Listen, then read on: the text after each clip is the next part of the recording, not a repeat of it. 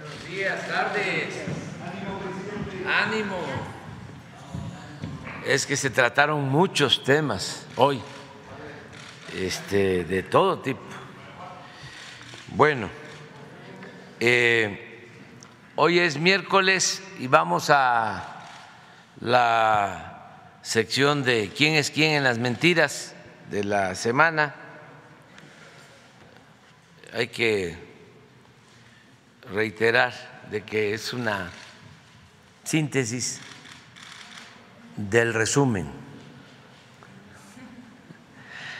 Este sobre lo que se da a conocer todos los días en los medios de información que están decididos a hacernos la guerra sucia, a estar en contra, a no hacer un periodismo objetivo, profesional, analítico, crítico, con argumentos, sino a calumniar, atacar, con honrosas excepciones, desde luego. Pero eso, excepciones honrosas. Es la excepción, no es la regla. Eh, y, pero también esto es parte de la democracia. Esto es muy importante. Es una muestra fehaciente de que tenemos democracia. En una dictadura no sucede eso. Tienen que criticar con los dientes apretados. De aquí vociferan, gritan. Y no hay ningún problema. Insultan y no hay problema. Y no va a haber censura. Cero eh, censura. Plenas libertades. Y lo que aconsejamos pues es que todos aprendamos a autolimitarnos. Pero cuando alguien se excede en una sociedad politizada como la nuestra, se le revierte, es un efecto de boomerang y se exhibe y hace el ridículo y pierde credibilidad y pueden tener mucho dinero, y hacer medios eh, con mucha producción,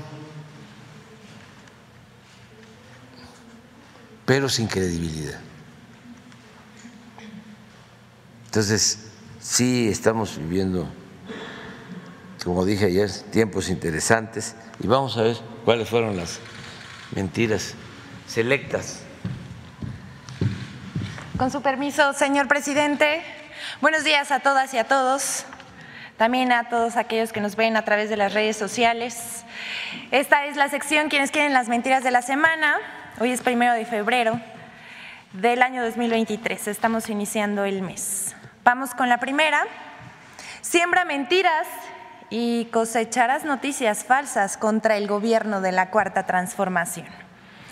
Esta vez eh, ponemos dos ejemplos de cómo se siembran mentiras en las redes y cómo se convierten en noticia falsa reproducida por muchos. La primera tuvo su origen con el tuitero Juan Carlos Sáenz, odiador profesional de la Cuarta Transformación y que incluso se dedica lo mismo a desearle la muerte al presidente que inventar que las aerolíneas norteamericanas cancelaban vuelos con destino a Cancún. De una cuenta a otra se diseminó la mentira y pues usan las redes sociales como Facebook, WhatsApp y Twitter y lo hacen parecer como si fuera cierto. Pero les decimos a todos los que nos están viendo, no les crean, esto es falso. Al contrario, el 23 de enero, como contexto, se dio a conocer que el año pasado se llegó escuche bien, a 700 vuelos diarios a Cancún y 30 millones de visitantes a este destino, lo que significa un récord nunca antes visto. Y eso no es todo. La Secretaría de Turismo de Quintana Roo anunció el pasado 25 de enero que, contrario a la campaña que se traen estos tuiteros de mentiras, las aerolíneas norteamericanas anunciaron que habrá más vuelos hacia Cancún. Pero como siempre, la cosa no paró ahí. Pablo Maluf, colaborador de la revista Nexos, tuiteó un comentario por demás clasista y racista sobre las obras que se llevan a cabo en Cancún. Y él escribió, estamos atestiguando la acapulquización de la Riviera Maya, destrucción, corrupción, crimen, violencia, pobreza y fealdad. Acapulco, en los años 40 y 50, era el destino del jet set mundial, la bahía más bella del mundo. Ahí fue la luna de miel de los Kennedy. Ahora no va ni el diablo. Clasista, racista y también aspiracionista el comentario de este partidario del conservadurismo. A la conversación le entraron la actriz Claudia Ramírez, quien aprobó lo escrito por Maluf, en tanto que Macario Chetino escribió Lo lamento. Sin embargo, hubo usuarios quienes les desmintieron y le hicieron ver lo confundido que se encuentra en su burbuja de privilegios. Y bueno, aquí en la pantalla vamos a ver algunos de los que en su propio post le hacen ver lo equivocado que está.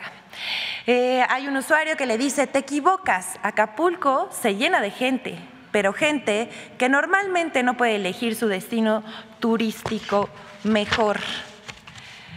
Eh, fealdad, solo en tu jeta. Acapulco fue eh, porque se dejó crecer la delincuencia y solo fingieron que ayudaban a combatirla mientras recibían moches. Neta, no es tan difícil pensar solo que tu neurona no da para más. Los de tu clase son unos mediocres, cobardes y temerosos al progreso. Otra usuaria dice, uff, qué confundida se trae. La supuesta destrucción que supongo dices es por un tren. No, no es solo para atraer turismo, es también para fines de justicia social, para fines eh, en toda la zona. Váyase por la libre de Playa del Carmen a Valladolid y vea cómo nunca le llegó nada a esos pueblos. También hay alguien más que dice, creo que necesita darse una vuelta en fines de semana y sobre todo en vacaciones. Por ejemplo, estas vacaciones de fin de año estuvo lleno de, de personas de todos los niveles socioeconómicos. Hasta distintos amigos de Estados Unidos pasaron sus vacaciones ahí. Infórmese más. Alguien más le dice, no te gusta nada de México, resentido. Y si te vas lo mandó muy lejos, a Las Vegas, allá no te quejarías de nada. Y bueno, clasista, racista y aspiracionista. Es, es este comentario. Sin embargo, aunque entre clasistas se cubran, aquí un tuit de Patricio Solís, quien describe esta mentalidad. Érase un opinólogo que decía en la tele que en, México no había racismo. Y luego se quejaba en Twitter de que la Riviera Maya se estaba arruinando como Acapulco, a donde, según él, ya nadie iba. Nadie de su admirado jet set, claro, porque un millón de turistas al año en Acapulco les son invisibles. Ahí lo dejamos para la reflexión que nos cuenten en la transmisión cuántos hemos ido al hermoso puerto de Acapulco. Vamos con la siguiente. Diputada del PAN publica mentiras con propósitos electorales. Hasta ahí llegan. Muchas mentiras se han difundido en torno al sistema de salud, sin importar que el gobierno del presidente Andrés Manuel López Obrador busca que la salud sea universal, de calidad y gratuita para que todas y todos los mexicanos se haga realidad el derecho humano a la salud. Pero bueno, la diputada federal por Toluca, Melissa Vargas, quien en su cuenta de Twitter publicó un texto malintencionado y hay que decir falso, con fines claramente electorales. Ella escribió otra razón más para no votar por Morena nunca más. Se lee en el post con la imagen de una nota de animal político que dice, gobierno federal suspende la prueba de tamiz que detecta enfermedades en bebés, lo cual es falso. En primer lugar, esta nota que publicó Animal Político corresponde a abril del 2019. Y en su momento también se aclaró que la nota publicada por Animal Político, Periodismo FIFI, Disque Objetivo, encabezado, hay que decir también, por eh, Daniel Moreno, eh, cobraba contratos millonarios en sexenios pasados. Quizás por la pérdida de privilegios están tan enojados y publican tantas notas falsas en contra del gobierno del presidente Andrés Manuel López Obrador. Y bueno, hay que decir que esta nota se desmintió en su momento y se aclaró que solamente existía un retraso en la licitación para la renovación y adquirir dicha prueba. Les decimos a todas y a todos que esto se trata de una campaña para intentar causar pánico, pero las pruebas de tamiz neonatal están garantizadas en el sistema público de salud. Vamos con la siguiente. Lorenzo Córdoba y Ciro Murayama arman una mega campaña de desinformación usando al INE como ariete. La semana pasada se reactivó la campaña en contra de la reforma electoral enviada por el presidente Andrés Manuel López Obrador, mejor conocida como Plan B. Primero, los consejeros del Instituto Nacional Electoral, Ciro Murayama y Lorenzo Córdoba, dieron una entrevista al diario español El País. Murayama declaró que la democracia no está en el ADN de los mexicanos, solo porque no votan como él quiere. Pero asoma un dejo de sesgo clasista, como si los mexicanos fuéramos menores de edad y no tuviéramos la capacidad de entender y elegir a nuestros representantes y gobernantes. Esta desafortunadísima declaración fue reproducida por muchos medios y ya saben, a ocho columnas publicaron mentiras sobre el Plan B como el periódico La Razón y Reforma, columnas en el Universal, en el País, personajes de la oposición como, qué sorpresa, Claudio X González, Emilio Álvarez y Casa, Denise Dresser, Ángel Verdugo y un larguísimo etcétera. Un verdadero nado sincronizado digital para generar una caja de resonancia de las mentiras contra el gobierno. Aquí vamos a mostrar al senador de oposición Emilio Álvarez y Casa, quien también miente. Él dice, en Palacio Nacional y Morena molesta que propuestas suyas para cargos en el INE y la Suprema Corte ejerzan autonomía e independencia intelectual. Por eso no entienden que las y los consejeros del INE hayan votado unánimemente luchar legalmente contra el Plan B. Es autonomía. Hasta aquí Emilio Álvarez y Casa Longoria, pero solo le queremos avisar, eh, por si nos está viendo o escuchando, que la consejera Norma Irene de la Cruz ya declaró que no está de acuerdo con la estrategia, con la estrategia legal del INE y demandó la implementación de las reformas una vez aprobadas. Eso no es unanimidad, señor senador Emilio Álvarez y Casa. Por su parte, el consejero presidente del INE, Lorenzo Córdoba, publicó su posicionamiento sobre la reforma y declaró que con el Plan B se pone en riesgo la democracia y el voto ciudadano libre y equitativo, lo cual no solamente es falso, sino una completa exageración y está absolutamente alejado de la realidad. Él dice, escuche bien, el plan B de la reforma electoral afecta gravemente las posibilidades de ejercer el voto ciudadano en condiciones de libertad y equidad, con regularidad y certeza, es decir, impacta en la recreación misma de nuestra democracia. Y ahí dice en su tuit, comparto mi participación hoy en el Consejo General. Eh, bueno, esta participación dura aproximadamente ocho minutos. Si alguien eh, quisiera verlo, se encuentra disponible en sus redes sociales, pero les adelantamos que esta participación estuvo plagada de juicios propios y bastantes falsedades.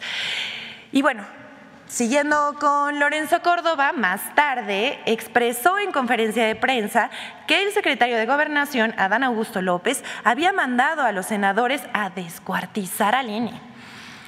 Él dice, vamos a combatir todas las decisiones que en estas normas ponen en entredicho y prácticamente desmantelan, descuartizan. Hoy sabemos por testimonios esas fuentes, que estuvieron presentes, que esa fue la palabra que utilizó el titular de la política interior cuando fue a cabildar en el Senado para que los legisladores de su partido votaran a favor de esta reforma. Esto, por supuesto, también es falso. Solo son dichos del consejero presidente. O le contaron mal el chisme o es producto de su imaginación. Esta información fue retomada por Reforma, Milenio y otros, pero también por Carmen Aristegui, quien en la presentación del libro de los consejeros del INE dijo esto. Vamos a verlo.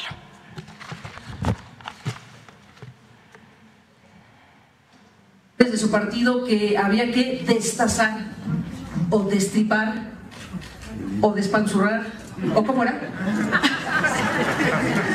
Cualquiera de esas palabras que finalmente, dichas o no dichas, de manera directa los legisladores ilustran, describen finalmente lo que según los especialistas y la gente que directamente está operando al sistema electoral en México, eh, pues podría ocurrir en caso de que estas reformas finalmente puedan validarse eh, de, manera eh, sorpresiva, sería así desde mi punto de vista, por la Suprema Corte de Justicia que ya están ahí pues recibiendo las impugnaciones correspondientes. Así que estamos frente a este eh, fenómeno que tiene que ver con la política, con la organización, con las autoridades, con la sociedad, todo lo que involucra eh, la palabra democracia hay que discutirlo ampliamente. Y este libro finalmente es eh, una herramienta, como dice Planeta, para que la ciudadanía conozca y defienda sus derechos en materia electoral alcanzados históricamente.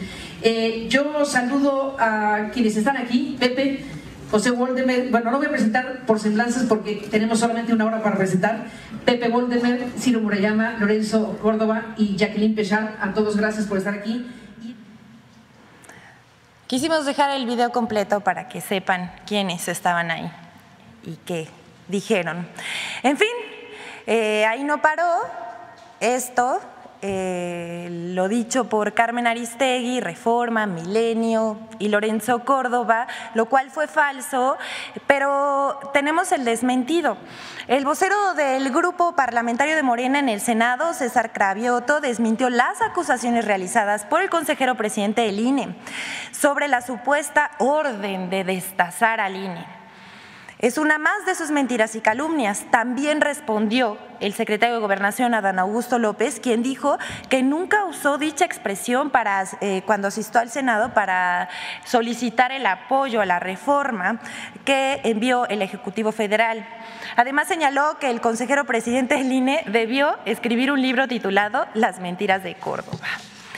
Y ahora, para finalizar, les vamos a presentar las cinco mentiras que los consejeros del INE usan para intentar confundir a los ciudadanos. Es una cápsula de infodemia a quienes les agradecemos cada semana por su colaboración en esta sección sobre los argumentos falaces que andan difundiendo los consejeros del INE, Lorenzo Córdoba y Ciro Murayama.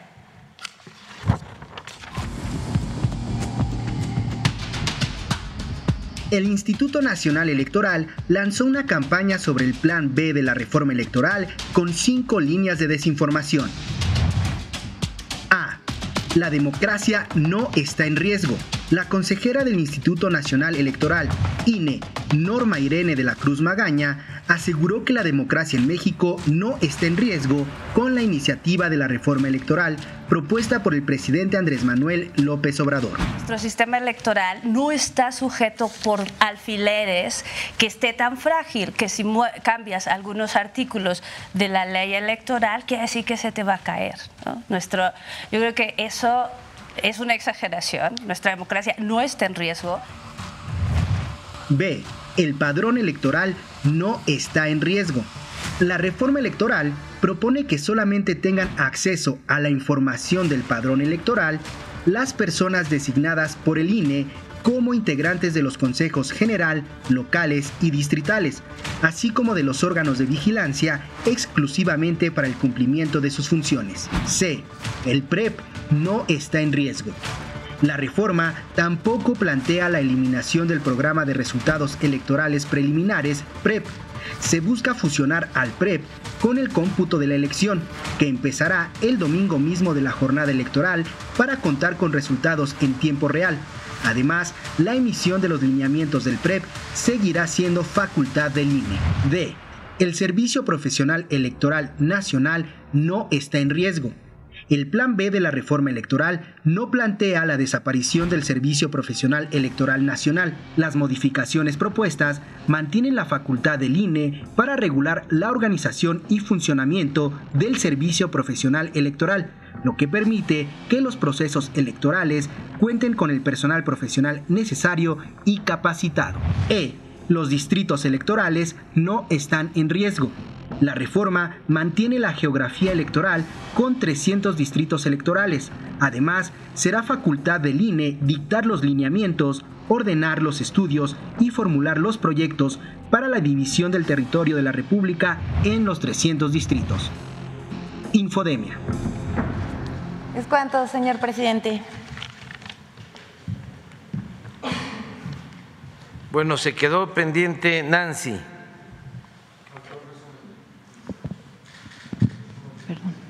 El resumen. Gracias. Ah, sí. Ah, el resumen de García Luna. Claro.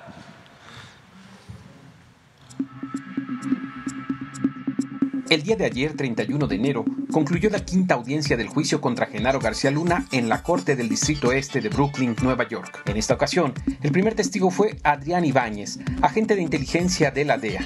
Interrogado por la fiscal Erin Reed, Ibáñez narró que en 2007, mientras trabajaba en México como agente de la DEA, recibió el aviso de un cargamento de 23 toneladas de cocaína que llegaría al puerto de Manzanillo, en Colima, y compartió esta información sensible con la Policía Federal.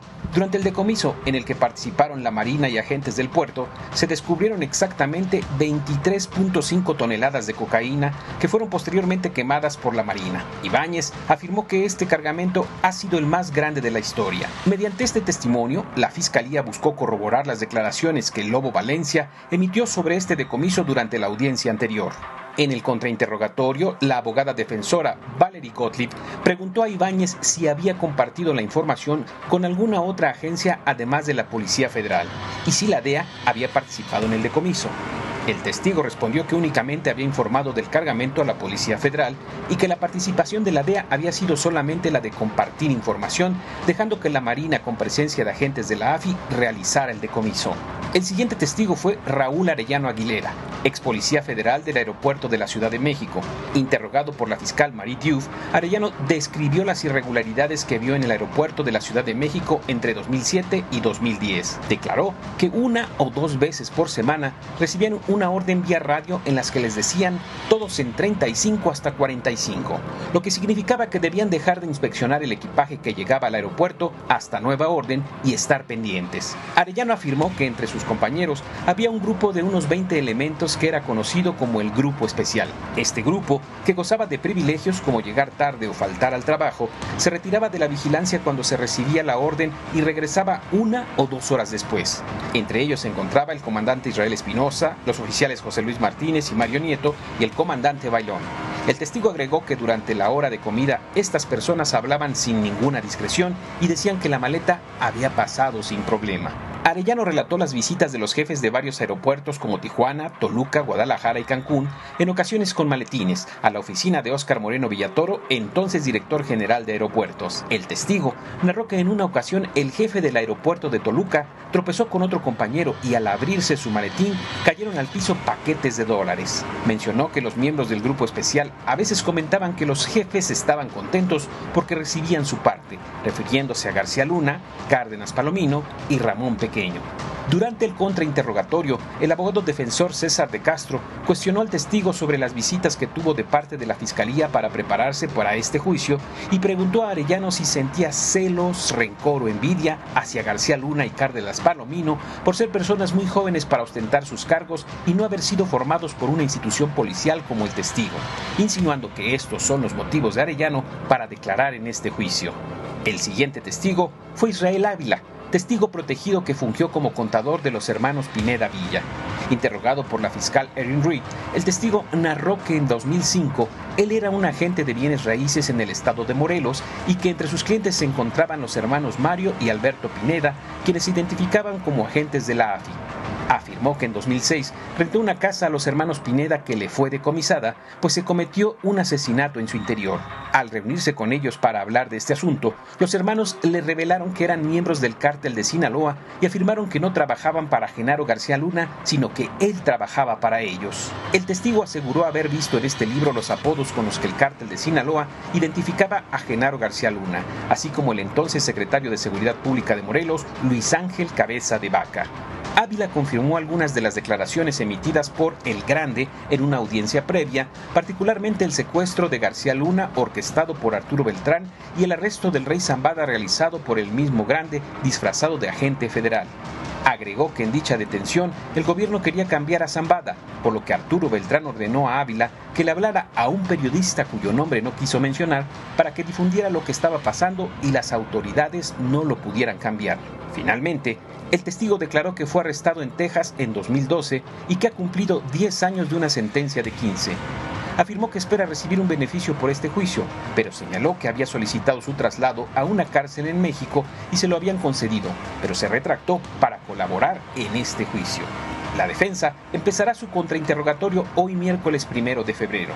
Durante la audiencia, el juez Brian Coogan reconvino de nuevo a la fiscalía indicando que no deben hacer más preguntas sobre los lujos de los narcotraficantes o sobre la ropa que vestían, pues estos datos son irrelevantes. Al final de la audiencia, el juez también pidió al dibujante de la corte borrar el rostro del testigo Israel Ávila en el dibujo que estaba haciendo, pues su identidad está protegida. Eso del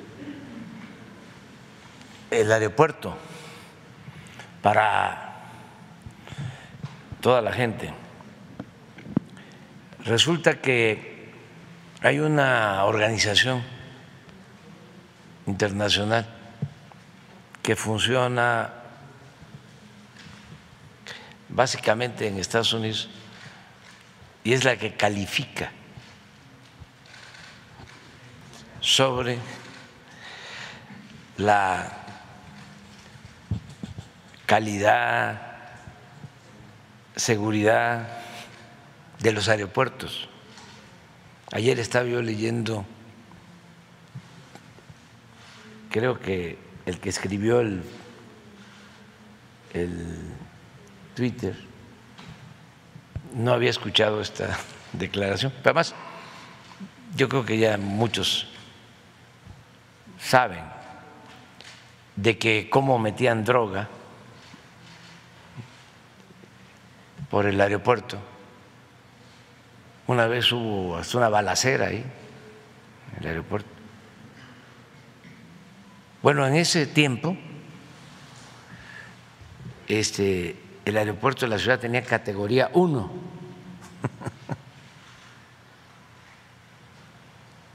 Ayer un este, simpatizante del conservadurismo decía, este, llevamos un año y medio sin lograr la categoría 1, porque nos degradaron.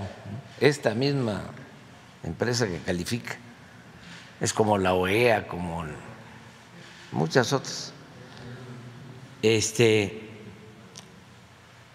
dice Felipe Calderón, lo resolvió en 40 días.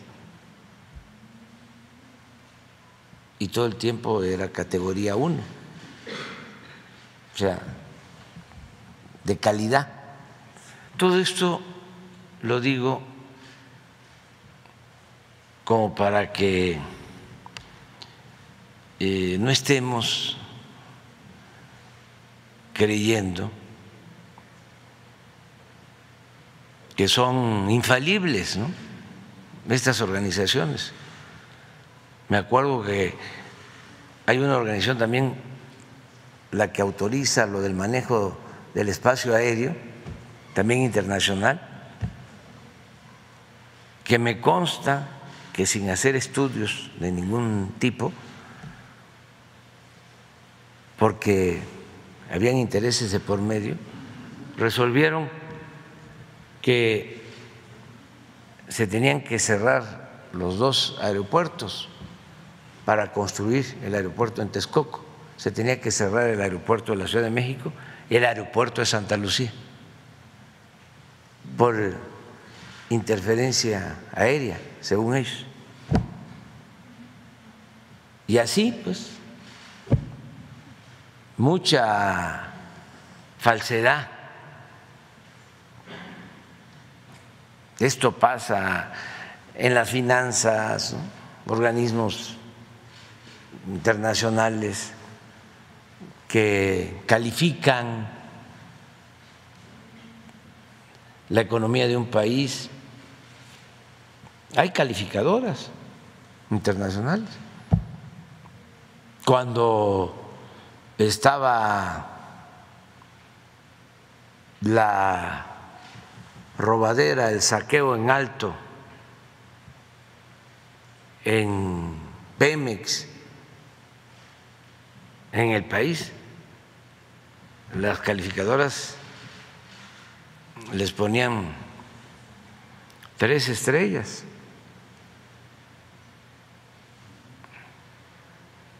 Y así bueno,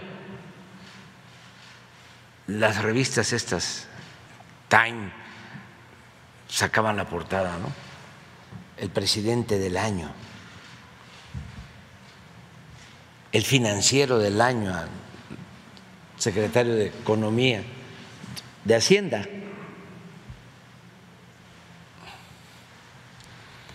Entonces, ahora me acordé de esto, ¿no? califican, a ver, nivel 1, nivel 2, o las organizaciones supuestas defensoras de derechos humanos, o los eh, supuestos defensores del medio ambiente,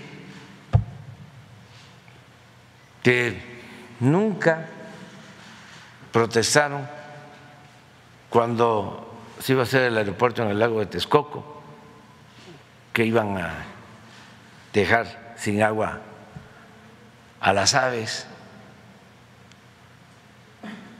con una gran afectación ecológica. Ni un solo amparo. O lo que hicieron en la península con esta empresa estadounidense, Calica, que en Playa del Carmen, una de las zonas más bellas del Caribe, abrieron bancos de material para llevar grava, arena, a Estados Unidos para usar esa grava en la construcción de caminos, de carreteras en Estados Unidos. Destruir el paraíso. Nunca Greenpeace ni ninguna organización ambientalista protestó.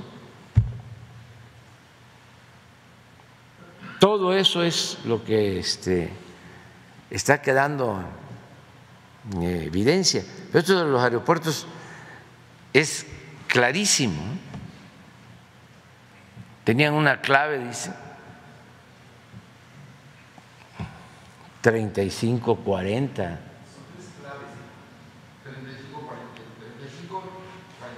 3545 y el aeropuerto de la Ciudad de México se quedaba sin vigilancia para pasar droga,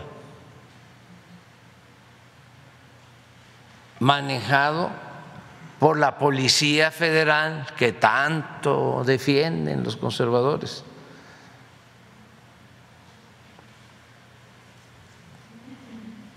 Que no apoyaron a la Guardia Nacional, que no quieren que la Guardia Nacional esté bajo el mando de la Secretaría de Defensa. Es interesante todo lo que está sucediendo, independientemente de lo que vaya a concluirse. Eso del aeropuerto, no hay duda de que lo manejaban. Y no solo el aeropuerto, sino los informantes sobre todos los vuelos de marina, de defensa, para advertir si había una movilización del ejército, una movilización de Marina, se filtraba de inmediato.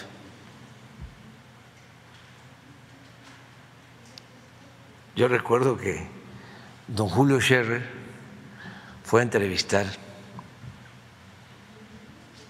al Mayo y éramos muy amigos me mandó a decir de que iba a ir a esa entrevista, porque su oficio de periodista se lo demandaba. Que yo estuviese enterado, nada más, unos días antes. Ya cuando regresa, pues hace su reportaje sobre la entrevista. Todas las cosas que me platica, no sé si está en la entrevista, creo que no. Es que estuvo como un día, dos días en espera.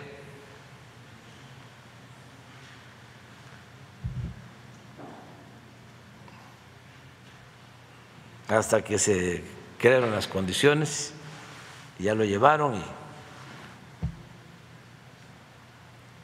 y se dio la entrevista, que eso está publicado. Pero lo que me llamó la atención, y a él también, que este, tenía muy mucho sentido del humor y me decía, don Andrés, ¿qué cree? Me tuvieron esperando y ¿saben qué decían? Que no podíamos ir al lugar porque había mucho gobierno. pues mucho gobierno es este, vigilancia, ¿no? Entonces, este, es lo mismo. Los informantes, eh, por ahora no, hay mucho gobierno, espérense. Pero esto es eh, parte de lo que sucedía y son de las eh, lecciones que uno debe de recoger de todos estos procesos, independientemente del resultado, sobre todo por la gente, información eh, colectiva para todos, porque estas cosas en la radio, en la televisión, no pasan así como flash, no hay análisis. Ya nadie se acuerda de lo del el aeropuerto, las balaceras o a partir de aquí deberían de decir, a ver, ¿qué pasaba en el aeropuerto? Entonces, muy interesante. Vamos con Nancy. Gracias, presidente. Buenos días, eh, Nancy Rodríguez de Oro Sólido, de Empuje Migrante y Hermano Migrante. Eh, buenos días a todos. Eh, presidente, como usted sabe bien, todos los días es común que venga mucha gente a, a, buscarnos para denuncias, solicitudes aquí afuera de Palacio Nacional. Entonces, yo les agradezco muchísimo a los ciudadanos que tengan esa fe y esa esperanza y sobre todo confianza en que se les va a escuchar y, usted ha eh, tenido a bien resolver muchos asuntos. Fíjese que ahorita está afuera un joven eh, médico anestesiólogo y bueno, le manda una carta, pero le voy a informar nada más el caso. Eh, ya se metió un documento al eh, Jorge Zaragoza Delgado, encargado de la Dirección de Innovación y Calidad de los Servicios Estatales de Salud de Quintana Roo. Dice, hago de su conocimiento que el 16 de enero del 2023 recibimos en esta unidad al señor eh, joven eh, David Navarrete Beltrán, tiene 25 años, eh, presidente, médico residente del primer año de la especialidad en anestesiología, adscrito al Hospital General de Cancún, Jesús Cumate Rodríguez, él viene desde allá. Eh, dice, en el que manifiesta y documenta acoso laboral, hostigamiento, violaciones eh, eh, a sus derechos laborales, violencia física, violencia verbal, discriminación por parte de la profesora titular de la residencia en anestesiología, por la que nos solicita cambio de sede hospitalaria. Pero fíjese, presidente, que ahorita pues ya lo dieron de baja entonces, estas autoridades ya están registrando que tiene una baja voluntaria. Entonces, él, eh, así con voz eh, quebrada, nos pide que le hagamos eh, llegar este asunto porque no quiere perder, perder este, pues su semestre o como le llamen ahí su... Y está aquí afuera, eh, presidente. Entonces, bueno, pues le dejo esta eh, solicitud eh, con Jesús. ojalá que, pueda este, darle... Lo van a atender. Muchas gracias, presidente. También, por otro lado, usted sabe que en redes sociales, pues hay una gran comunidad, Red AMLO se llama y AMLovers, eh, muy fuertes, es gente de carne y hueso, yo he tenido la oportunidad de estar con ellos, de platicar con ellos.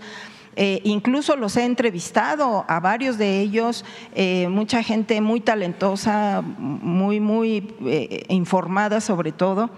Bueno, ellos me piden un asunto de negligencia médica en Guanajuato, presidente. Eh, hubo un fallecimiento de una hermana de ellos, de Jesús Arroyo Martínez, y me pidieron a través de esta red AMLO, de AMLovers, que son seguidores de usted, y son cuentas que tienen 20 eh, mil, 30 mil, eh, este, o sea, son gente de carne y hueso orgánica, como lo hemos dicho.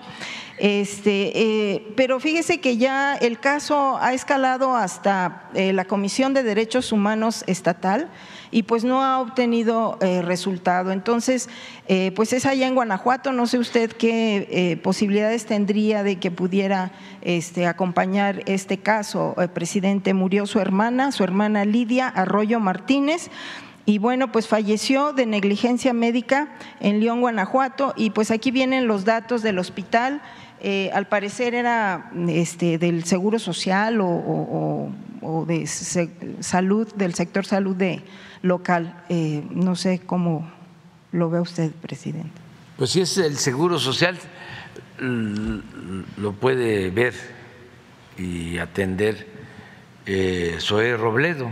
Ajá. Y si no es del Seguro Social, este, lo que pasa es que me Pues eh, sería el secretario de Salud ah, okay. o eh, la Comisión Nacional de Derechos Humanos. Ok. Nosotros orientamos este, también aquí con Jesús. Perfecto. Eh, muchas gracias, presidente. Eh, mire, también por otro lado, igual, eh, como usted sabe, en redes sociales, pues ya es un gran movimiento, ya son las nuevas comunicaciones. El pasado, pues la pasada cumbre de líderes de América se realizó una conferencia de prensa, presidente. se dio esta conferencia aquí en el patio. Y hace unos días usted mencionó la pregunta que hizo la representante de Radio Fórmula. En el chat obviamente hubo muchas dudas de por qué era ella la que había preguntado. Este, entonces, eh, presidente, eh, muchos ciudadanos creen que fue usted el que seleccionó a esta representante. Yo le quería suplicar si fuera eh, tan amable de informarnos, eh, sobre todo como usted dice, para las nuevas generaciones.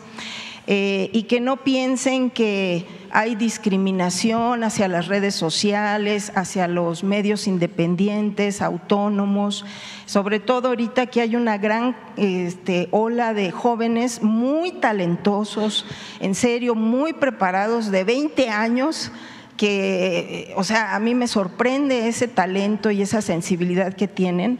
Entonces, para que no sientan que hay discriminación, recordará usted que cuando se abrió aquí eh, a su llegada, pues eh, no se les permitió la entrada a los youtubers, ¿se acuerda? Eh, entonces, pues también se pidió que se les diera acceso, incluso a mí pues se me amenazó que también no me iban a dar acceso por andar hablando por los youtubers, ¿no? En aquel entonces. Entonces es algo similar, si usted me lo permite, para estas nuevas generaciones que no piensen porque pertenecen a estos medios que usted ahorita lo acaba de decir, tienen mucho dinero, pero ya no tienen credibilidad. Incluso pues muchos de estos líderes que están en estas empresas pues están muy desprestigiadas, incluso van a salir ahora en el juicio de García Luna. Nada más si nos puede informar, presidente, cómo es que se seleccionó a esta persona y para la información acerca de, de las nuevas generaciones que sepan el por qué. Bueno, este, sobre esa selección, cada este, gobierno de los tres decidió que iba a hacer una pregunta y que este, los eh, responsables de prensa de cada gobierno iban a recoger la opinión de los periodistas para ver quién eh, iba a preguntar. Entonces a mí me tocó que me preguntara Sara, eh, porque pues yo creo que hicieron eh, un, un consenso y este y la verdad que aunque Sara trabaja en un medio de información convencional, donde hay este, gente que no nos quiere, casi todos los que trabajan en esa estación de radio están en contra de nosotros. Los que tienen programas de noticias, pues. todos. No creo que haya uno que esté informe con profesionalismo y con objetividad y con equilibrio cuando se trata de asuntos nuestros. Pero Sara es una muy buena periodista. Esa es mi apreciación también. Ella informa, se dedica a informar. Los que editorializan pues son sus jefes, los de corte y confección y, los conductores que ya le agregan, ¿no? Y empiezan a dar opiniones. Pero mi opinión es de que Sara es una periodista que informa. Es que con eso es eh, bastante, que no haya tendencias, que no haya sesgos, o sea, que no haya información tendenciosa, que se busque lo más apegado a la objetividad, a la verdad. Eso es lo que este, pedimos que no se confunda información con opinión del conductor. Entonces, eso es lo que yo puedo eh, comentar eh, básicamente. Sí. Ahora con, ahora con la con lo de los juicios de con el juicio de García Luna este, me platicaba alguien de que escucha la radio, ¿no? Y hay un enviado allá. Y dice el enviado, este, por ejemplo, había un operativo para dejar sin vigilancia el aeropuerto cuando se les ordenaba para que pasaran la droga y acá el conductor. Dice, ¿pero presentó pruebas? Este, ¿pero le consta? ¿O son dichos?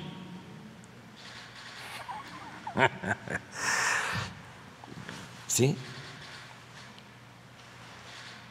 Eh, y siempre es eso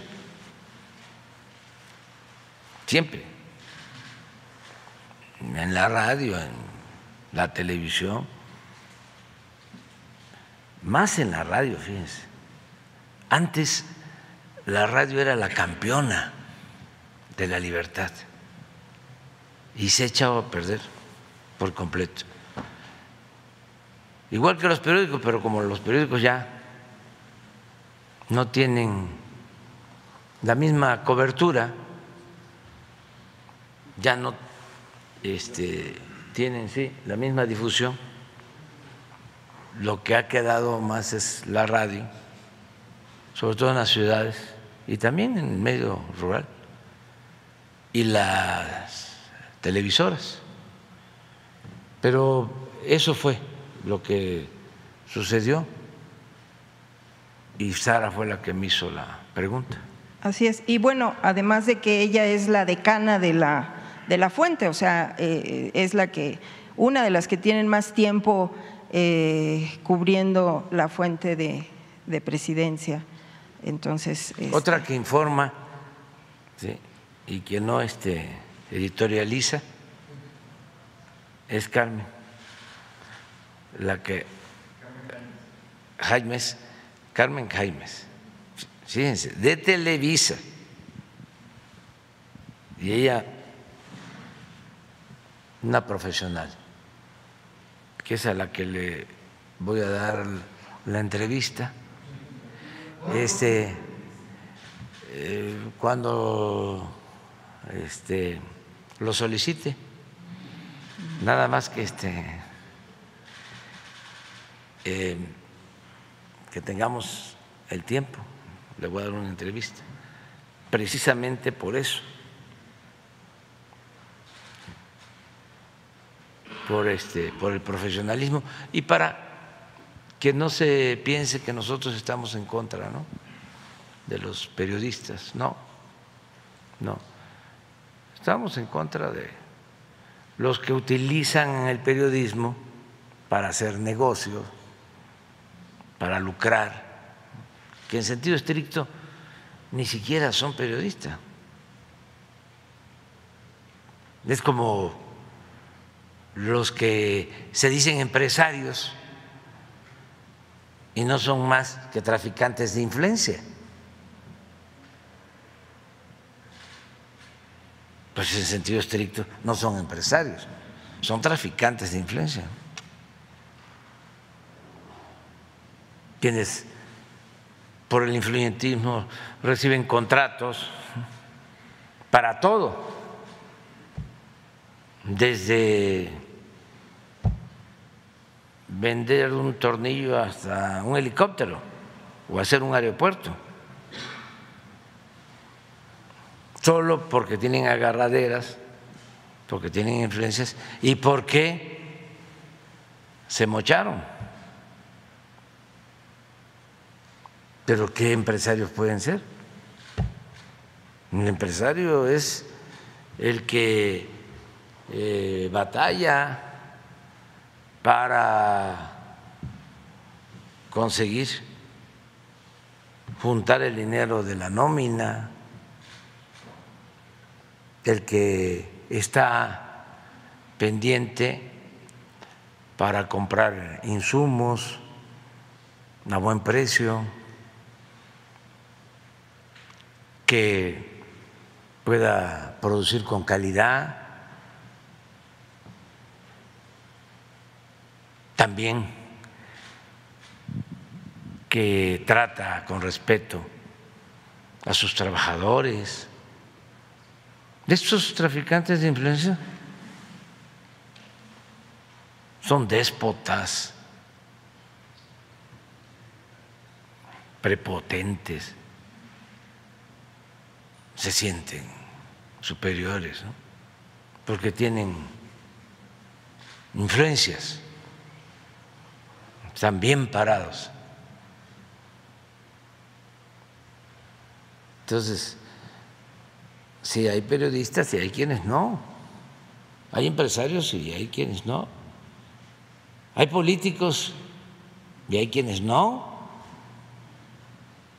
La política, como el periodismo, como el ser empresario, pues requiere de un conocimiento y también de una ética.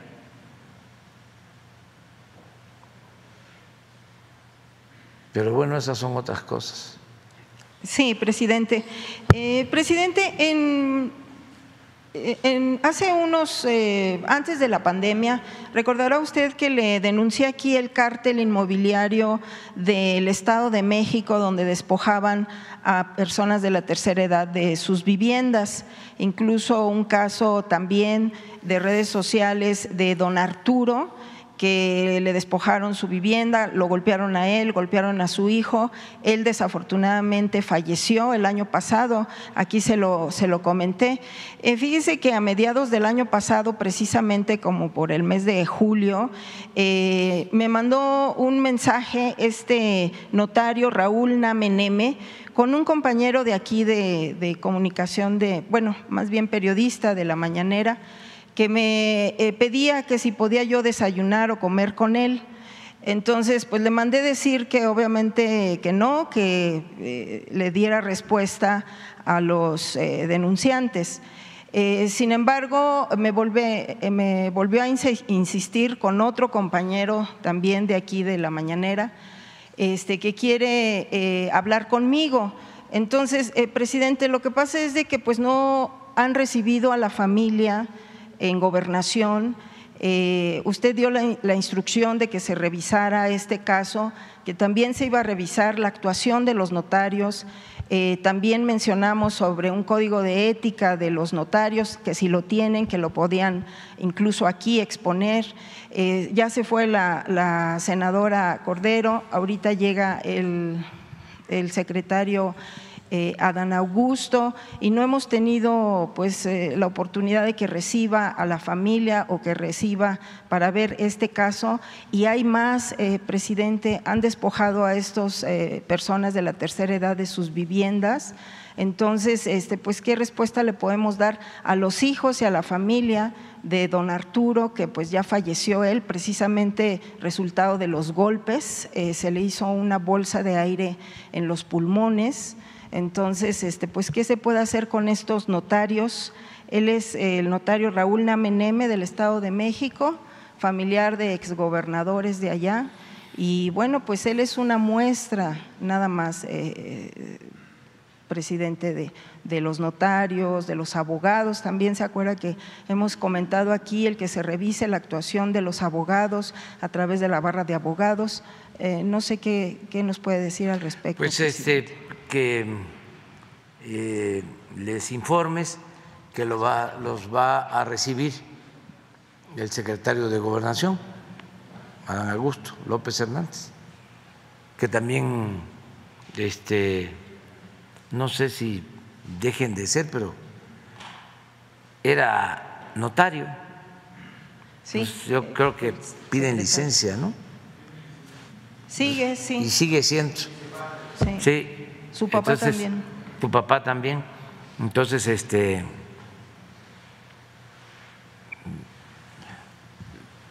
Su papá extraordinario. Ya falleció. Liceo Payambé. Este. Fue de los que nos ayudó cuando empezábamos. Ustedes saben que en la ley electoral anterior, ya de hace mucho tiempo, este, los notarios, y creo que todavía, pueden ir a dar fe cuando se comete pues eh, un fraude. Se puede ir a un notario a, buscar a un notario y tienen que dar esa labor, tienen que este, cumplir con esa labor. Bueno, pues allá, cuando empezamos en Tabasco, ningún notario quería. Y Payambesi, el papá de, Adán. Por eso le tenemos mucho este, respeto este, al finado Payambé en aquellos tiempos eh, cuando se empezó a luchar ¿no? por la democracia, que estaba más difícil. Cuando yo fui candidato a gobernador por el Frente Democrático Nacional,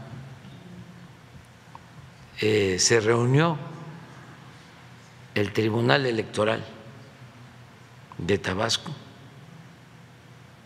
para establecer que los representantes de casilla de los partidos, o sea, los que iban a cuidar nuestros votos,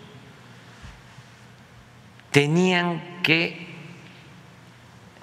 vivir en la misma sección electoral donde se iba a instalar la casilla. Y para acreditar su residencia, tenían que presentar una carta de los gobiernos municipales acreditando de que ahí vivían. ¿Saben cuántas cartas este, entregaron? Ninguna. Por lo mismo, no nos registraron a nuestros representantes. Y las casillas las manejaron como quisieron. En ese entonces, en el 88, Pinochet aceptó un plebiscito para que el pueblo chileno decidiera si continuaba o renunciaba a la presidencia. Sí fue en el 88. Y en Chile, con Pinochet, le permitieron a los que estaban porque se fuera Pinochet que tuviesen representantes en las casillas. De acá, nosotros, donde supuestamente había democracia, no nos permitían tener representantes en las casillas. Y otras cosas, ¿no? Hasta la fecha, hasta la fecha de las autoridades electorales, ¿no? Que siempre han convalidado los fraudes electorales. Por eso hay que insistir un poco lo que decía la consejera. Independientemente de la autoridad electoral, la democracia la hace el pueblo. El pueblo elige. Si fuese como lo mencionó este consejero, insensato, de que los mexicanos no estamos hechos. No tienen en el ADN. No tienen en el ADN la democracia. Y, y el que dice esto debe de tener maestría o doctorado.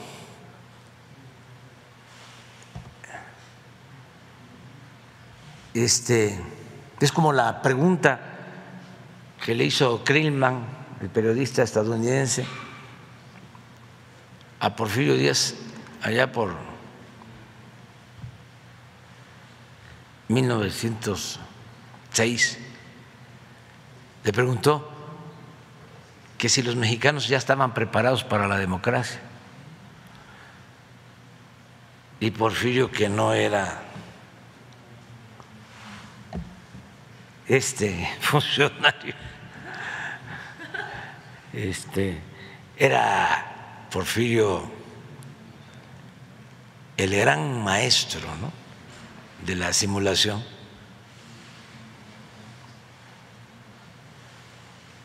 Eh, dijo sí, ya está el pueblo preparado para la democracia. Y eso alentó el movimiento democrático, ¿no? Pero lo cierto es que al poco tiempo su periódico predilecto,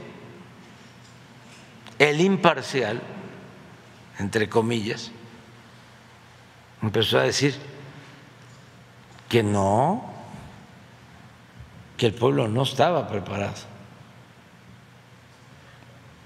para la democracia, que el gran demócrata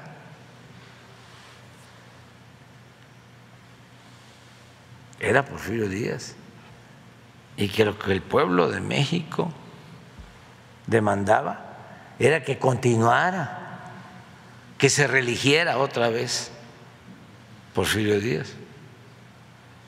Entonces, un poco este, para ir valorando todo, todo esto ¿no? que está este, sucediendo. Eh, claro que el pueblo está preparado para la democracia. La democracia que tenemos, imperfecta,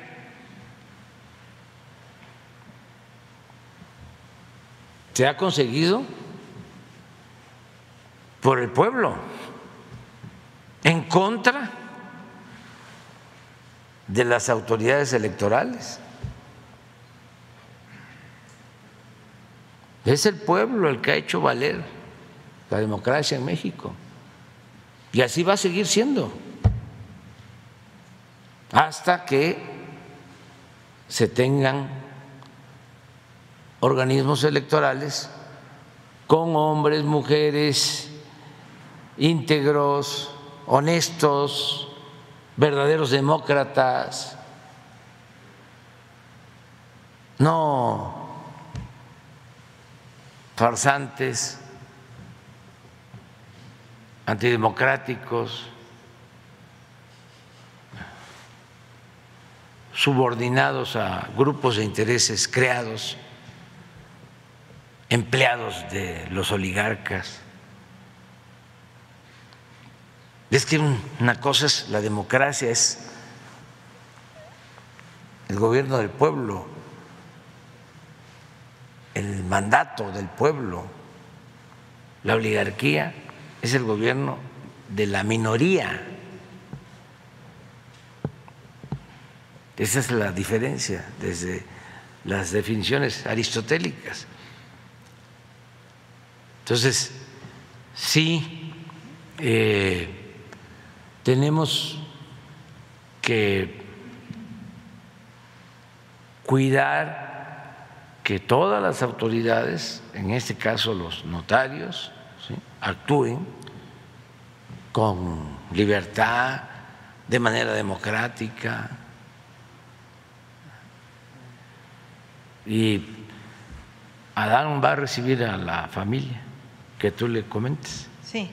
Eh, por último, presidente, se dio a conocer que nuestros hermanos migrantes ya pueden contar con el IMSS desde Estados Unidos, pero tienen duda, eh, presidente, si podrán contar con los beneficios del Infonavit, de créditos para vivienda o créditos para mejorar sus eh, viviendas aquí en México. También si cotizando con el IMSS se podrá ser sujetos de créditos bancarios para abrir algún negocio o comprar bienes aquí en México.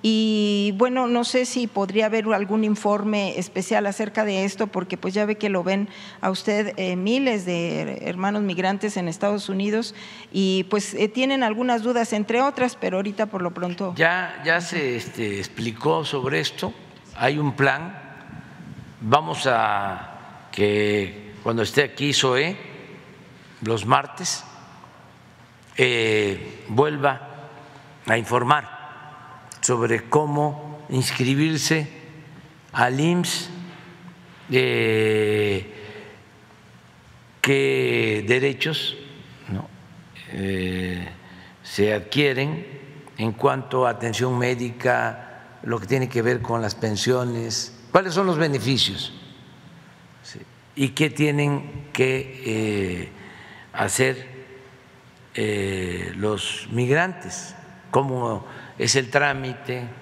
explicar bien todo esto. Ya tengo entendido de que hay un plan con ese propósito. De todas maneras, vamos a pedirle que él nos explique si existe este plan. Vamos aquí, después tú y luego tú. Bueno, vamos. Señor presidente, eh, buen día. Carlos Guzmán de Cuatro Media Telecomunicaciones, Veracruz. Eh, por principio de cuentas, pues lo que dejó las plenarias en el legislativo, eh, dos temas que me llamaban poderosamente la atención que quiero consultarle.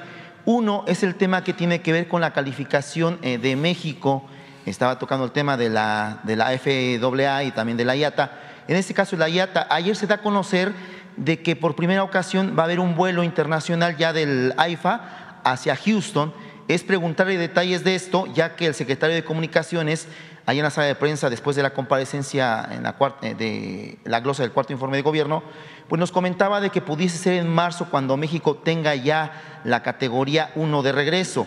Eh, eh, hace dos días, a consulta de su servidor, en la plenaria de Morena, pues mencionaba a Jorge Nuño eh, de que la próxima semana va a estar nuevamente la gente de la FD, FAA aquí en México para entregar el último informe.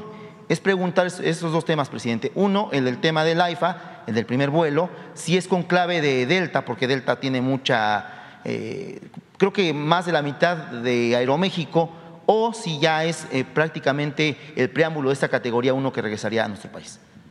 No, yo creo que se están haciendo los trámites para que se regrese a la categoría 1 eh, en el caso del aeropuerto.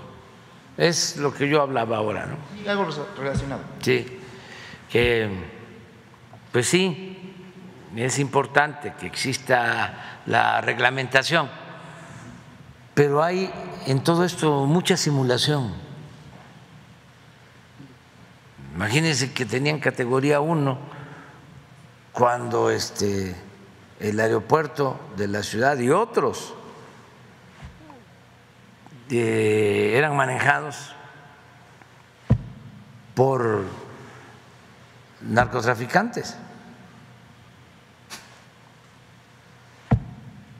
Pero bueno, esas son las normas y hay que este, cumplir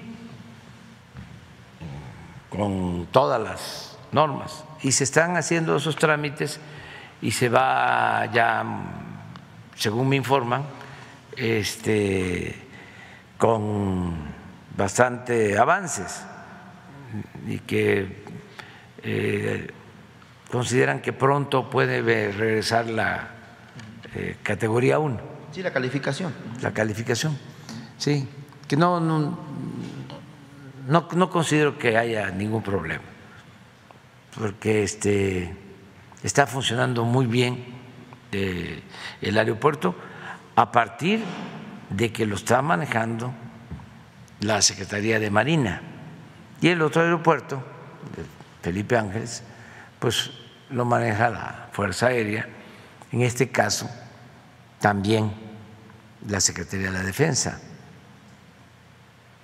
Si ustedes eh, lo han notado, son pocas las quejas, ahora se reducen los robos eh, en el aeropuerto, también eh, habían muchas tardanzas, colas, todo eso se ha estado atendiendo, está mejorando el servicio y va a seguir así. Eh, y lo de pues, Aeroméxico yo creo que es una decisión que toman ellos. Y en efecto, como tienen esta sociedad con Delta, con Delta ¿sí? pueden este, eh, hacerlo. Eh, están asociados con, con Delta y con un fondo de inversiones. ¿Es el primero de cuántos, presidente? No sé, yo creo que esta fue una decisión de ellos. Eh, lo que se tiene eh, programado es que ya se han ido incrementando los vuelos en el aeropuerto Felipe Ángeles, eh, ya se definió un número de vuelos de pasajeros en el aeropuerto de la Ciudad de México porque eh, eran muchas las operaciones, estaba ya saturado y se está aplicando eso eh, en todas las líneas y voluntariamente están trasladándose al aeropuerto Felipe Ángeles. La otra decisión que ya se tomó es de que todo el transporte de carga va a pasar al aeropuerto Felipe Ángeles. Y les decía yo en una ocasión que iba a ser mediante eh, un acuerdo y ya se logró ese acuerdo con eh, las empresas que se dedican a la carga. Eh, hay una cámara, una asociación de transportes de carga aéreo, ya me enviaron una carta este, asegurándome de que ellos van a apoyar. Estaban pidiendo tiempo, se les concedió, no tanto tiempo, seis meses. Va a ser como, van a ser como, eh, como cuatro meses. 56 días. Y, sí, sí, 56 días. Y como DHL decidió, eso antes, que iba a usar el aeropuerto Felipe Ángeles, me vinieron a ver y ellos, eh, antes de que tomáramos nosotros esa decisión, eh, ya habían eh, ofrecido, vinieron aquí a decirme que toda la carga que ellos manejan la van a, este, a operar desde el aeropuerto Felipe Ángeles. Entonces, voy a estar yo a finales de febrero, creo que en la tercera semana de febrero, que este que va a llegar el primer avión y vienen los directivos de esta empresa. Tercera semana de febrero. Sí, este, voy a estar en el aeropuerto. También como un reconocimiento ¿no? a la confianza, a este, el país y a la Secretaría de la Defensa y al gobierno de la, de, la República. Entonces, son muy buenos empresarios, eh, dan muy buen servicio. No se me va a olvidar que nos ayudaron mucho cuando las vacunas, ellos fueron este, importantísimos para que nos llegaran a tiempo las vacunas, hablamos con ellos, sin exagerar, creo que me he reunido como cuatro veces con los directivos de esta empresa. ¿Eso a otras empresas, Son eh, a todas. O sea, ya va a haber un decreto eh, que va a tener este, eh, aplicación en cuatro meses. O sea, que estaríamos hablando como de junio, mayo, junio. Ya tienen tiempo suficiente, ya están preparadas eh, todas las oficinas de aduanas, almacenes de primera. O sea, porque es un aeropuerto de primera del Felipe Ángeles. Sí, sí, sí, sí. Y están en muy buen plan eh, todos. E, eso estamos esperando, o sea, vamos a ir poco a poco. Muy bien. Eh, la segunda eh, consulta que quiero hacerle es, ayer se le consultó a usted, por una compañera, respecto al ingeniero Cuauhtémoc Cárdenas, eh, que había, bueno, estaba integrando un nuevo grupo político, sin embargo, Ayer justamente cuando estábamos en la plenaria de Morena, platicamos con el senador Monreal, pues él decía de que el ingeniero tenía permiso para todo por la cuestión de que lo apoyó desde el principio. Sin embargo, el ingeniero pues eh, ya publicó una carta en la cual se desdijo justamente de que este eh, ya no pertenece a este grupo, es preguntarle, consultarle si mantiene este eh, tema que mencionaba ayer de que él es un opositor ya para usted. A mí me dio mucho gusto lo de la carta del ingeniero y yo no sabía, pero él ya lo había informado al grupo. Lo que pasa que este, lo siguieron manejando. Entonces, cuando me preguntan, pues yo respondí de la manera que ustedes saben, pero me da mucho gusto que el ingeniero haya aclarado yo creo que este, aclaró.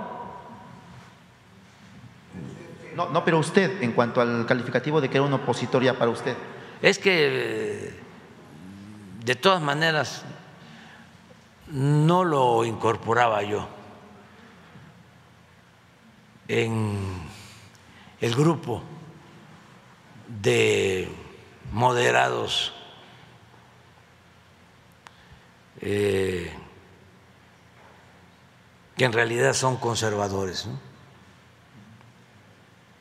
porque ayer hablé de lo que decía Melchor Ocampo, que los moderados no son más que conservadores más despiertos, más audaces, más simuladores.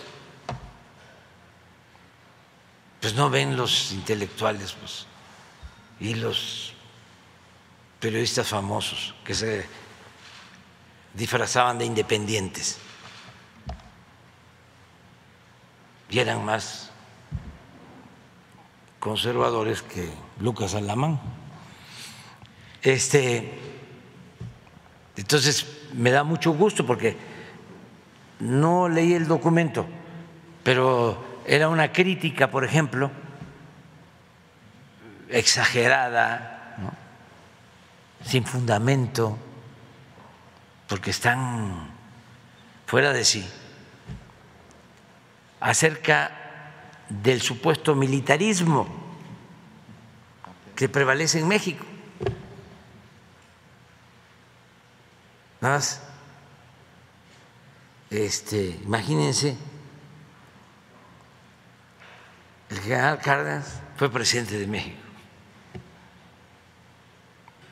Y no militarizó el país, ayudó a los campesinos, ayudó a los obreros, recuperó los bienes que Porfirio Díaz había entregado a los extranjeros. Fue un presidente popular, patriota, y dos veces secretario de la Defensa.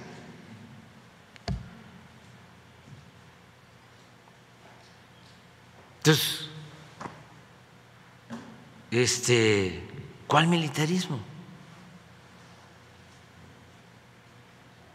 Politiquería.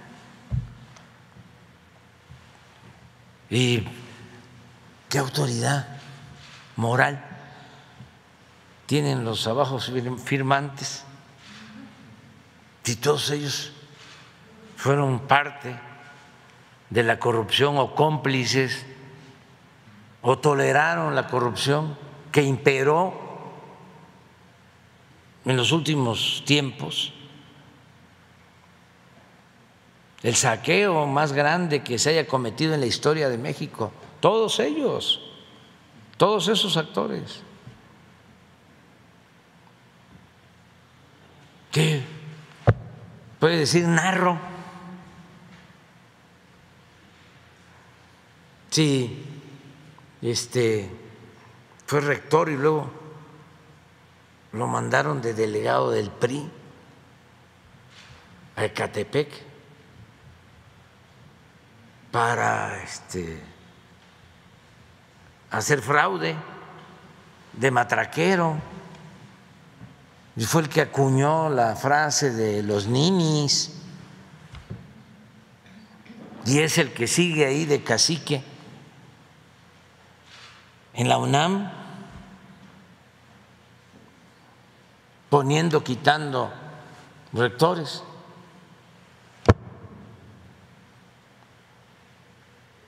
¿Qué este, alternativa puede significar? Narro y otros, la mayoría de ellos. Ya basta de simulación.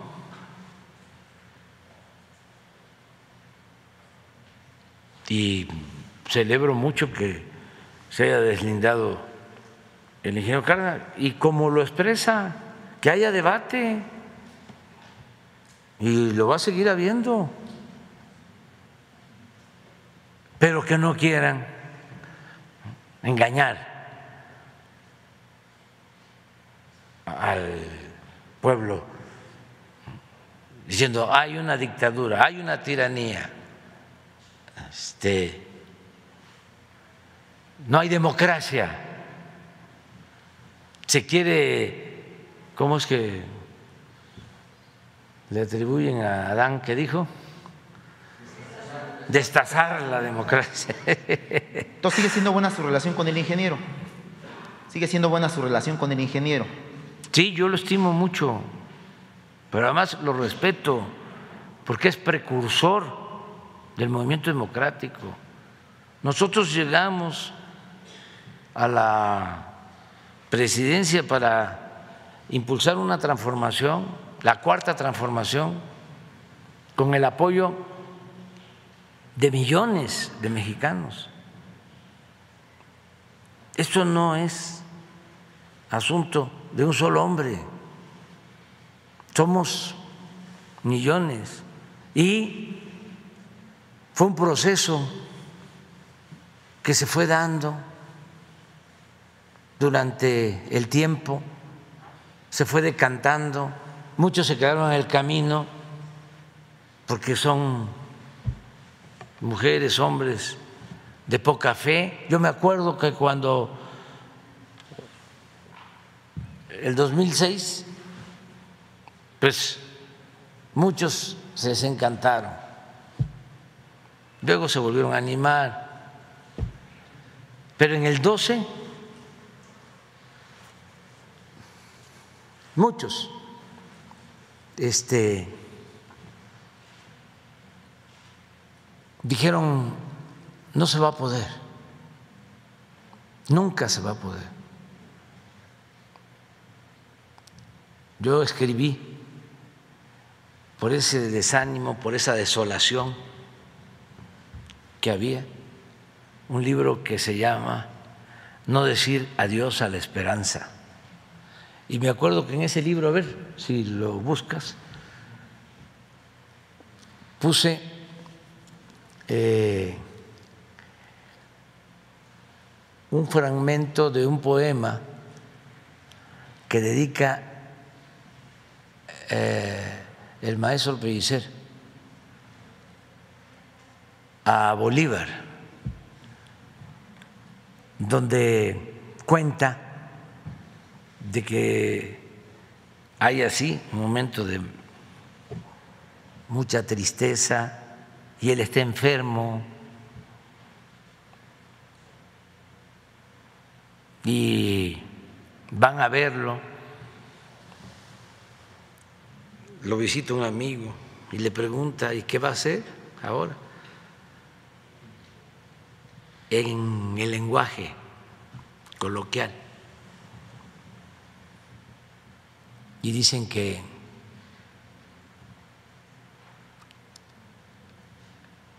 en el cátere donde estaba, exclama, ¿no? El libertador, triunfar. En esos momentos, eh, algunos, este, pues, se desencantaron, se deprimieron y otros siguieron, porque así es esto. También para enseñanza de los jóvenes. Eh, hay que caminar hacia adelante y se puede uno caer y hay que levantarse y hay que seguir caminando y se vuelve uno a caer y seguir caminando, no dejar de caminar hacia el ideal que se busca, esa perseverancia es lo de Juárez. Imagínense, ocupan los invasores todo el país y empiezan los ofrecimientos. El mismo Maximiliano le escribe y le dice, vamos a ponernos de acuerdo, vamos a compartir el gobierno. Dice Juárez, no, no voy a aceptar a un extranjero gobernando mi país. Y luego traiciones de su gente más cercana, por lo mismo que le insistían, ya, vamos a negociar, esta causa está perdida, esta empresa no tiene futuro. No, y a Paso del Norte, a lo que es ahora Ciudad Juárez, a resistir. Y este, eran 30 mil soldados franceses del ejército más poderoso en ese tiempo en el mundo.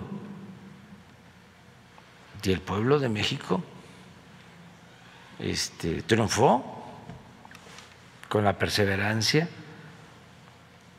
la firmeza de principios de Juárez y de los liberales, que eran excepcionales, mujeres y hombres. Entonces, es esto. Miren, en estos días de desolación,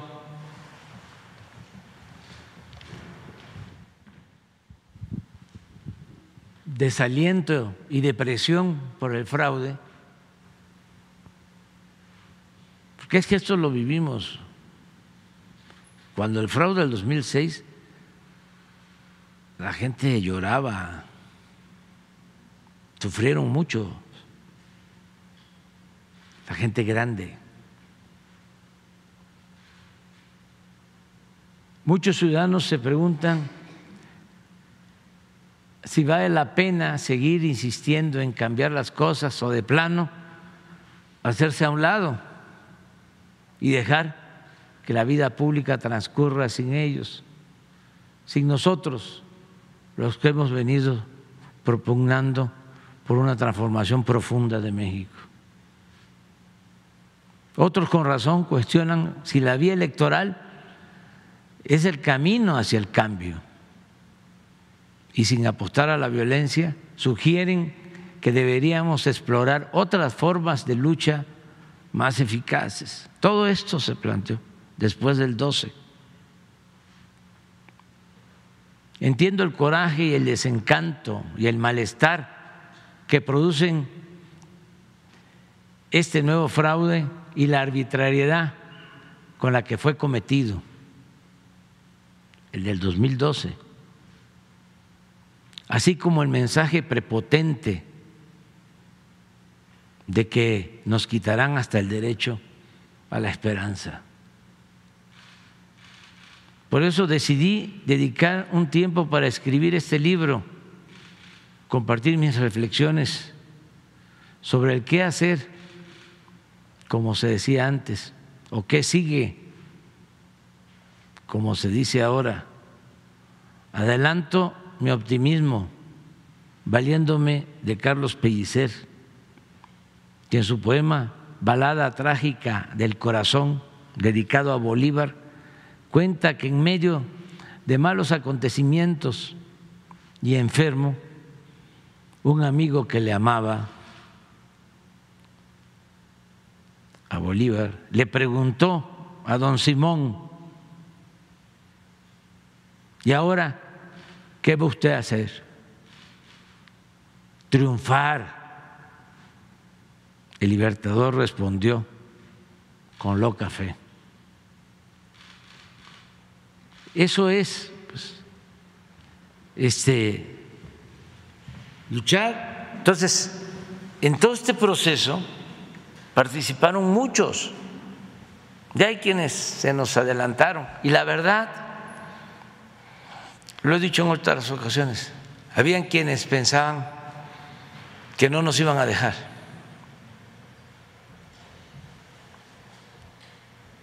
Por eso, cuando se triunfa, fue algo sorprendente. Decían algunos, pellizcame para ver si es cierto. Y ahora están mucho más satisfechos, porque siempre queda la duda, ¿qué va a suceder? ¿Se van a cumplir los compromisos? Y yo creo que la gente está sintiendo que estamos cumpliendo los compromisos. Entonces, por eso hay pues alegría y la gente está contenta. Otros no, pero pues tampoco son nuestros enemigos, son nuestros adversarios. Y no vamos a imponer nada, nada por la fuerza, todo por la razón, el derecho, convencer, persuadir. Y es de sabios cambiar de opinión. Hay mucha gente, bueno, hasta empresarios que participaron en los fraudes porque aportaron dinero, participaron cuando la guerra sucia del 2006 me han ofrecido disculpa. Y lo valoro mucho, lo valoro y vamos a seguir además es por el bien de nuestro país, por el bien de, México. Ya no se podía seguir como iban las cosas. Pues esto de García Luna, pues es una vergüenza, dependientemente de cualquier cosa. Hay un este, testigo que le empiezan a cuestionar y dice este eh, le dice el abogado de Carcelona, usted mató o mandó a asesinar a mil personas y creo que él contesta, no, a cien. ¿Qué es eso?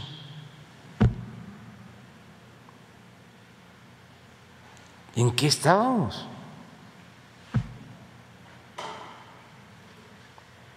Entonces, vale la pena seguir adelante, luchando por purificar la vida pública. Ya muy rápido, hemos visto que el gobernador Cuitlava García ha estado viniendo varias ocasiones aquí a Palacio Nacional. Le hemos comentado dos temas que son importantes para Veracruz, pero vamos a centrarnos nuevamente en el tren ligero de Jalapa ya el eh, eh, presidente municipal en la vía que se tenía concesionado, se tiene concesionada, pues ya está trabajando en, hacer alguna vialidad. Sin embargo, está pendiente todavía el tema de, ese tren ligero que se ha ofrecido. Ya el gobernador Cuitláhuac tiene los estudios. Eh, nos comentaba cuando le consultábamos el tema con el anterior secretario de Comunicaciones, ya se tenía un proyecto. Sin embargo, nos mencionaba que el tiempo posiblemente ya no alcanzaba es eh, preguntarle si este tema se ha tocado con el gobernador Tláhuac en estas eh, últimas visitas que ha tenido a Palacio Nacional y ver si, aunque sea el último día de su gobierno, usted pudiese inaugurar ese tren ligero en Jalapa. Sí, yo quisiera hacerlo, pero eh, como otras obras, ya no quiero que se inicie nada que no se vaya a terminar y van a venir otros presidentes, lógicamente, obviamente, y van a darle continuidad eh, al proceso de transformación, estoy seguro de eso. Entonces, ya el tiempo eh, este, se nos está agotando y tenemos mucha obra que necesitamos terminar y estamos cuidando. Por ejemplo, en el caso de Veracruz, este, tenemos pues eh, todo el istmo, todo lo que es eh, el rescate de eh, la zona petrolera del sur de Veracruz. ahí eh, se está invirtiendo bastante en el puerto, eh, todo lo que es el ferrocarril, desde Medias Aguas hasta los límites con Tabasco.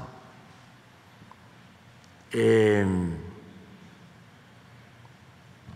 vamos a, a impulsar los parques industriales del istmo. Sí, 10 parques industriales en el istmo. Creo que son cinco de Veracruz y cinco de Oaxaca.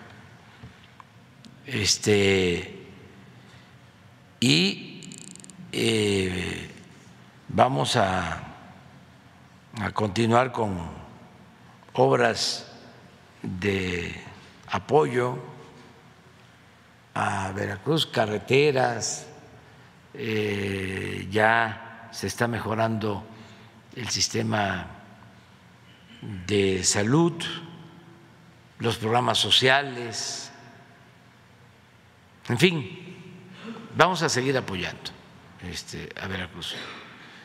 Pero si no queremos iniciar nada que no se vaya a concluir, que no se vaya a terminar. Eh, y estamos apoyando pues eh, la instalación de empresas, por ejemplo, eh, en el caso del puerto, ayuda mucho en empleos el que se esté construyendo ahí una cervecera, lo de Nestlé ayudó, en fin, se está desarrollando Veracruz y se va a seguir desarrollando. Y es muy bueno el gobernador Cuitláhuac. Y lo más importante, lo más importante de todo, de Cuitláhuac, aparte de que este, es una gente sencilla y trabajadora, lo más importante es que es honesto. Eso es para Veracruz, que ha pasado por una situación bochornosa en cuanto a malos gobernadores, muy corruptos, pero mucho, mucho, muy corruptos. Entonces, que llegue un gobernador que es como guardada las proporciones, aunque Cuitláhuac es joven y puede desarrollarse, pero como don Adolfo Ruiz Cortines, que fue un presidente honesto, veracruzano, Es importantísimo. Entonces yo estoy muy satisfecho. Y se ha avanzado, por ejemplo, eh, hay una disminución considerable de delitos, ya no hay los secuestros que se padecían en Veracruz, eh, han bajado los homicidios, no quiere decir que ya está resuelto el problema, pero sí mucho avance. Y tenemos eh, inversiones en puerta para Poza Rica, porque este, se quedó en el abandono Poza Rica. Y ahora queremos, ahí estamos por licitar una planta de fertilizantes en Poza Rica. Y se decidió también que se lleve gas de Tuxpan a Coatzacoalcos, el gas marino, se hizo un acuerdo, es una inversión de miles de millones de dólares. Este, va a haber gas eh, marítimo de, una empresa canadiense, TransCanada, ya se firmaron los acuerdos, de Tuxpan a Coatzacoalcos, de Coatzacoalcos a Dos Bocas y de ahí hasta la península de, de Yucatán. Entonces, sí estamos en eso. Me da este, un poco de, de tristeza eh, no poder este, ver lo del tren, porque la gente de Jalapa, de la capital, es de primera, gente muy buena, trabajadora y siempre, siempre nos ha apoyado.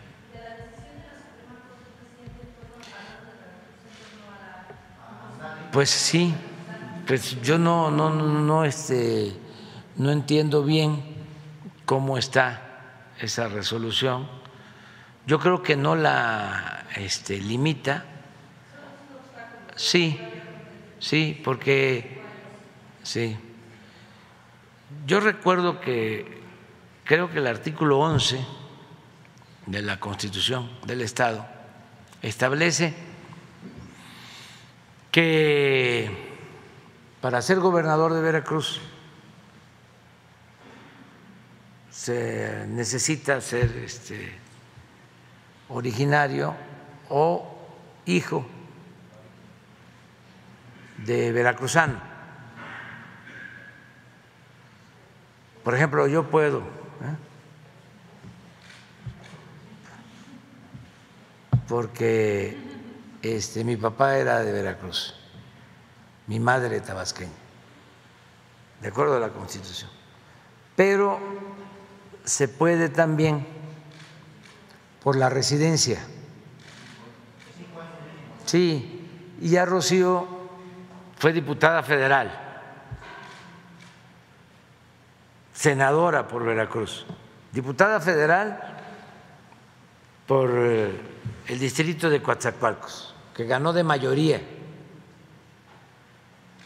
ganó de mayoría el Senado, pero a ver si no tienen el dato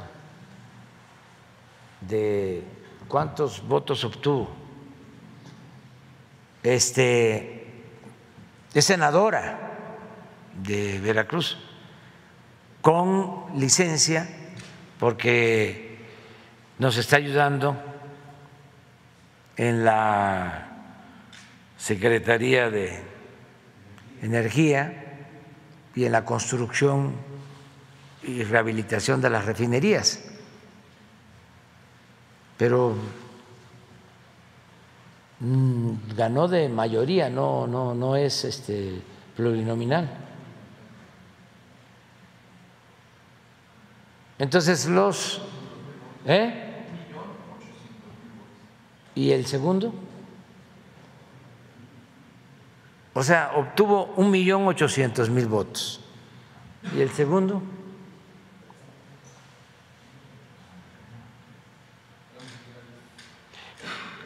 Es como para aplaudir, ¿verdad? A Jesús y a, todo el equipo, ¿verdad?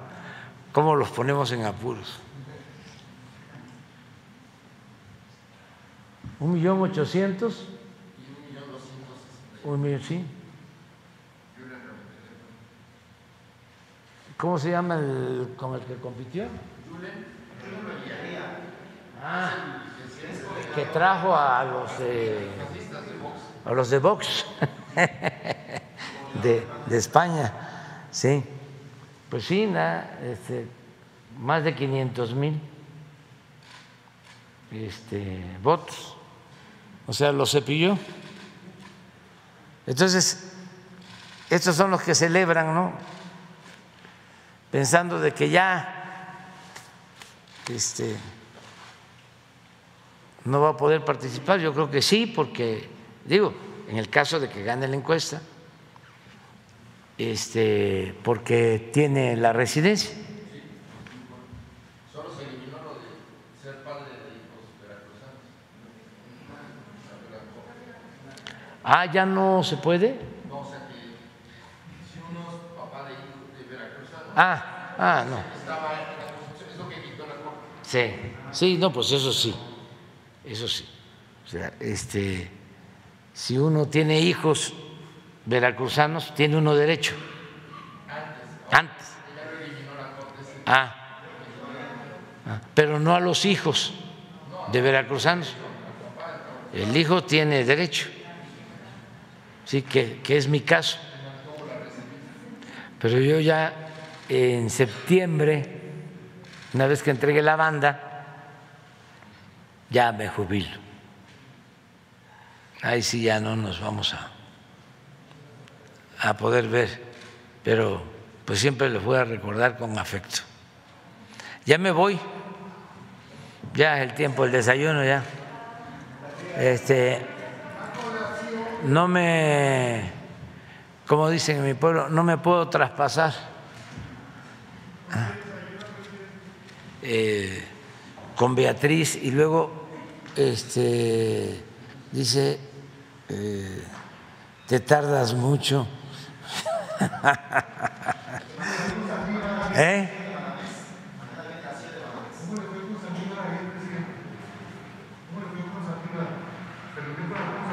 Sí, sí. Bien, muy bien, muy bien. No, no, no hablamos de eso. No, no, no, no, no. Este, sí viene la la gerente ¿sí? mundial de CEO de Banamex. Creo que es hoy. Hoy es que viene la señora. A ver, pregúntale a Laura, de favor.